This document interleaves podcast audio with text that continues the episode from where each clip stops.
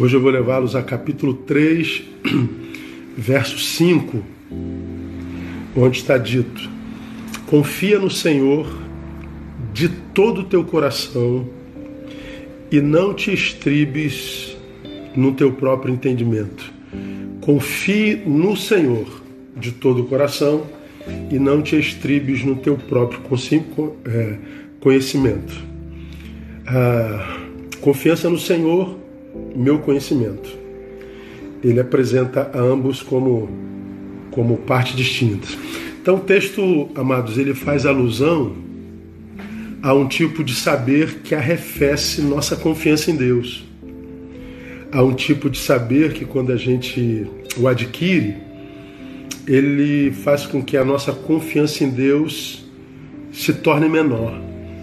Por isso a advertência do versículo: não permita que o acúmulo de informações, que o saber, te torne incapaz de continuar a exercitar a sua fé.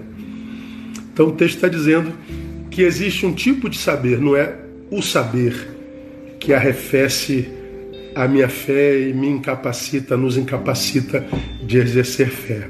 Então, cuidado com o acúmulo de informações e de saberes. Por quê? Porque o saber e a fé são antagônicos, ou eu sei, ou eu creio. Não dá para saber e crer, crer e pensar. Ah, o, o saber e o crer são coisas antagônicas? Não, não é disso que o texto está falando. É porque um sábio não se torna sábio pelo acúmulo de informações.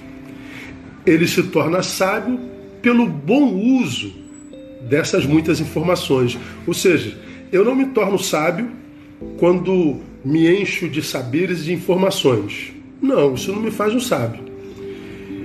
Eu me torno sábio quando de forma maduro aprendo a usar essas informações e transformá-las em vida praticada. Porque se eu tenho muita informação, mas não sei usá-las para o bem, inclusive para me aproximar de Deus, eu não sou um sábio, eu posso ser um idiota muito bem informado. Porque o sábio não é o que acumula informações, o sábio é o que sabe usar essas informações. Então, ah, nós podemos ter muitos canudos na parede, nós podemos ter um monte de faculdade, podemos ter um monte de informações acumuladas no cérebro, mas eu posso ser só um idiota muito bem informado. Não é verdade? Portanto, se eu não uso bem minhas muitas informações, ah, eu não apenas não sou sábio, como sou alguém que usei o meu saber como uma ferramenta de autossabotagem. Me afastou de Deus e arrefeceu o poder da fé em mim. É disso que o texto está falando. Esse texto, para mim, fala desse idiota muito bem informado. Por quê? Porque a verdadeira sabedoria, amado, ela, primeiro, ela te aproxima de sua fonte. E a fonte da sabedoria é o próprio Deus. Há um texto em 1 Coríntios capítulo 1, 1 Coríntios capítulo 1, depois você lê ele todo, no verso 21 diz assim: Visto como na sabedoria de Deus, o mundo pela sua sabedoria não conheceu a Deus, aprove a Deus salvar pela loucura da pregação os que creem. Então esse texto está dizendo: a sabedoria de Deus, Deus é sua fonte, e a sabedoria do mundo. Pois bem, pela sabedoria do mundo, eu nunca alcanço a sabedoria de Deus, porque a sabedoria do mundo não me incapacita para chegar à sabedoria de Deus. Diz que Deus resolveu salvar pela loucura da pregação não os sábios, mas os que creem. Porque a sabedoria do mundo não me aproxima de Deus e nem da verdadeira fonte da sabedoria que é o próprio Deus. Então, se a sabedoria que você imagina crer não te aproxima de Deus, é, essa sabedoria não é verdadeira. Ela está te matando, ela está te auto-sabotando, ela está te desconstruindo. A verdadeira sabedoria me aproxima de sua fonte, que é a fonte de Deus. É uma sabedoria que não arrefece minha fé, que não me arranca a transcendentalidade, me transformando é apenas num pedaço de carne que anda. Segundo, para a gente chegar ao final, a verdadeira sabedoria te capacita para discernir as muitas sabedorias pelos seus frutos. Sabedoria de Deus, sabedoria dos homens. Então a sabedoria é multifacetada, é multiforme. E a verdadeira sabedoria me capacita para discernir tais sabedorias pelos seus frutos. Por exemplo, há aquele tipo de sabedoria que te aproxima de Deus e te faz humilde. Quanto mais sábio, mais próximo de Deus. Quanto mais próximo de Deus, independente da sabedoria, mais humilde. Mas há aquela sabedoria que te afasta de Deus e te faz soberbo. Te faz viver um processo de desconstrução terrível. Primeiro, você era um crente. Acha que conheceu um pouco, virou um crítico. Acha que evoluiu um pouco mais em sabedoria, virou um cético. Acha que evoluiu um pouco mais em sabedoria, virou um cínico. Crente, crítico. Cético, cínico. Essa sabedoria é, te afastou de Deus, te fez soberbo. Há aquela sabedoria que te ajuda a ajudar pessoas. Ou seja, te faz útil.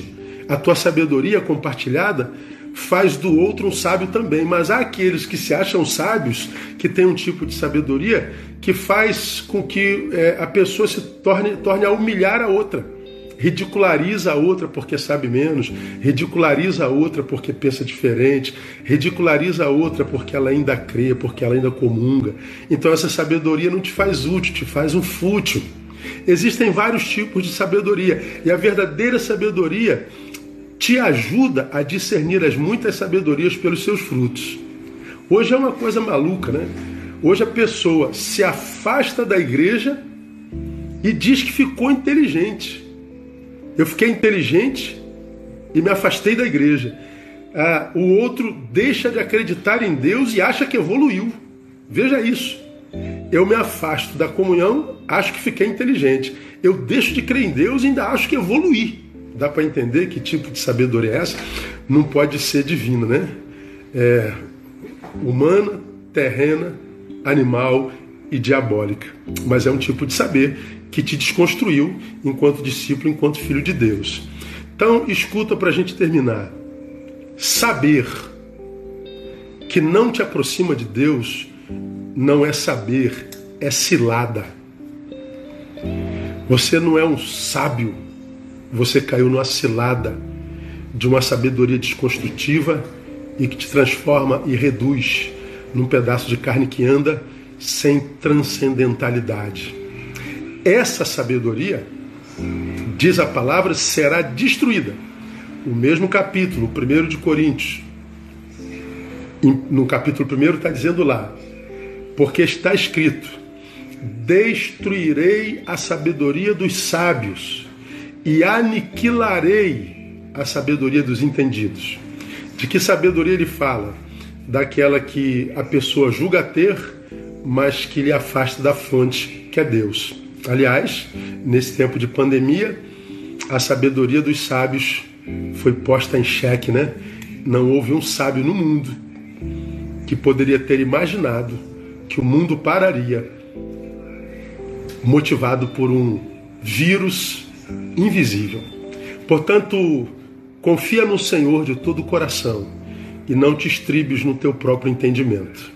Não permita que o teu saber te roube a fé. Deus abençoe. Que esse seja um dia de muito boas notícias. Paz.